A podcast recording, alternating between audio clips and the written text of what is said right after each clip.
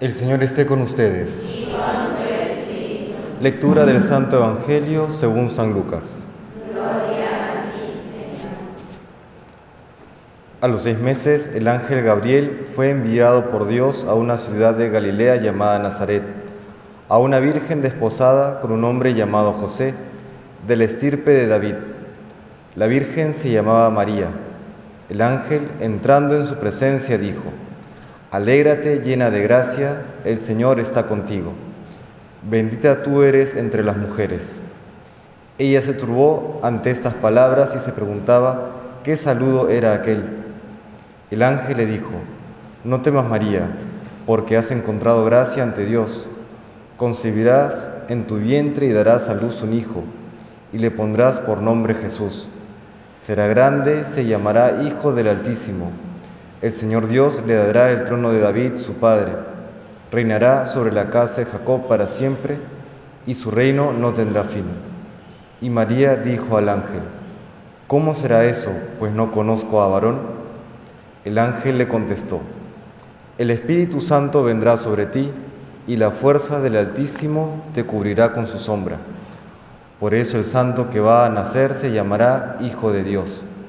Ahí tienes a tu pariente Isabel que a pesar de su vejez ha concebido un hijo y ya está de seis meses la que llamaban estéril, porque para Dios nada hay imposible.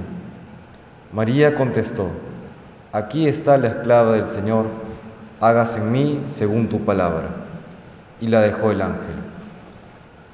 Palabra del Señor.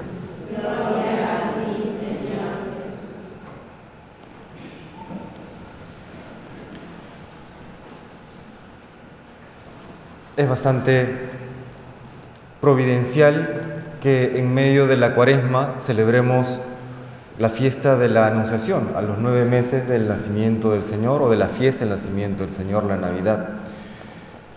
La cuaresma es representada muchas veces con la figura de un desierto. Podríamos decir que los 40 días de cuaresma son, sabemos que representan esos 40 años en el desierto del pueblo de Israel.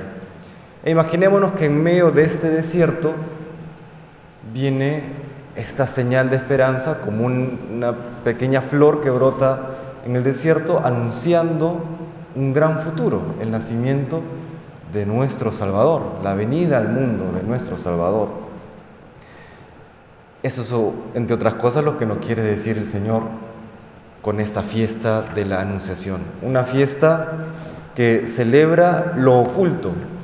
Ante los ojos de los demás, la Virgen María seguía siendo la mujer de siempre, la esposa de José, hija de Joaquín y de Ana, nada excepcional, más allá de seguramente los dones y talentos naturales que Dios le había dado, pero luego el gran milagro y la gran esperanza se daba de manera oculta en el vientre de la Virgen igual en medio de este tiempo de cuaresma y en la situación de desierto, de aridez que vivimos en el mundo, uno podría decir, bueno, ¿y cuál es eh, la esperanza que tenemos?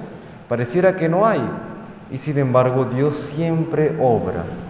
Y obra la mayoría de veces desde lo oculto. Y es por eso que uno jamás debe perder la esperanza cristiana y la esperanza de que los planes de Dios, la providencia de Dios sigue actuando en medio de esta aparente aridez.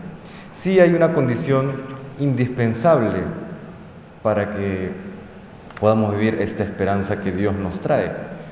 Es este fiat de la Virgen, este, este hágase en mí según tu palabra, aunque cueste, aunque sea difícil, hay que tener presente que siempre Dios obra de la manera más sabia posible porque Él es el sabio por excelencia. ¿no?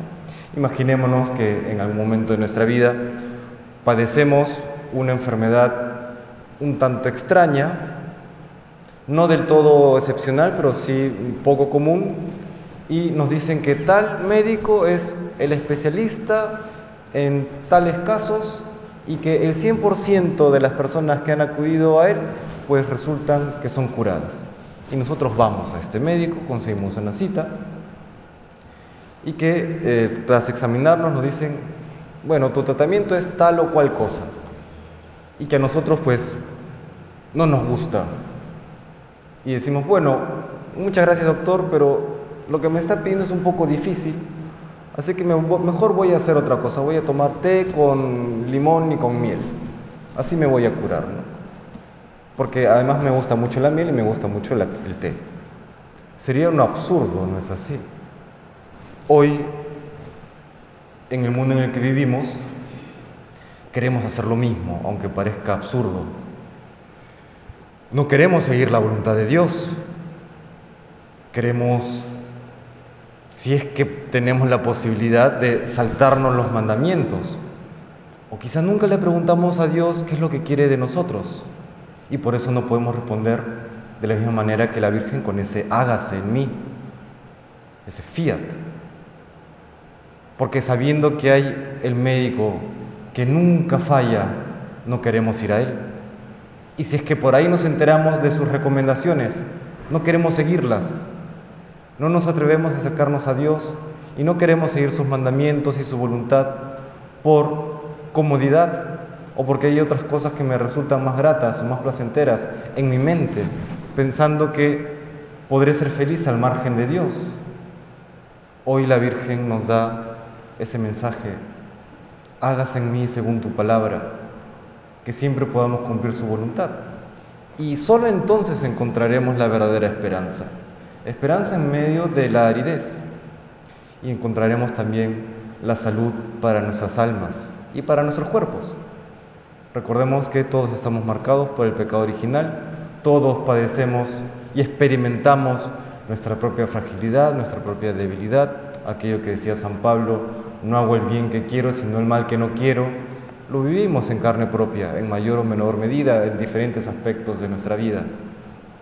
Y es por eso que siempre tenemos que recurrir al Señor, al médico de nuestros cuerpos y de nuestras almas, para que nos ayude en este camino de santidad. Que una vez que uno pasa por aquellos momentos quizá un tanto duros, un tanto difíciles de cumplir la voluntad de Dios, porque siempre es así, a veces o, al inicio no siempre es fácil, o a mitad de camino no siempre es fácil, pero una vez que uno da ese paso, uno da ese rompimiento interior, pues uno encuentra la verdadera libertad, la verdadera alegría y la verdadera esperanza. Que el día de hoy, siguiendo el ejemplo y por la intercesión de la Santísima Virgen, podamos cumplir siempre con la voluntad de Dios y responderle con ese fiat de la misma manera que lo hizo la Santísima Virgen María.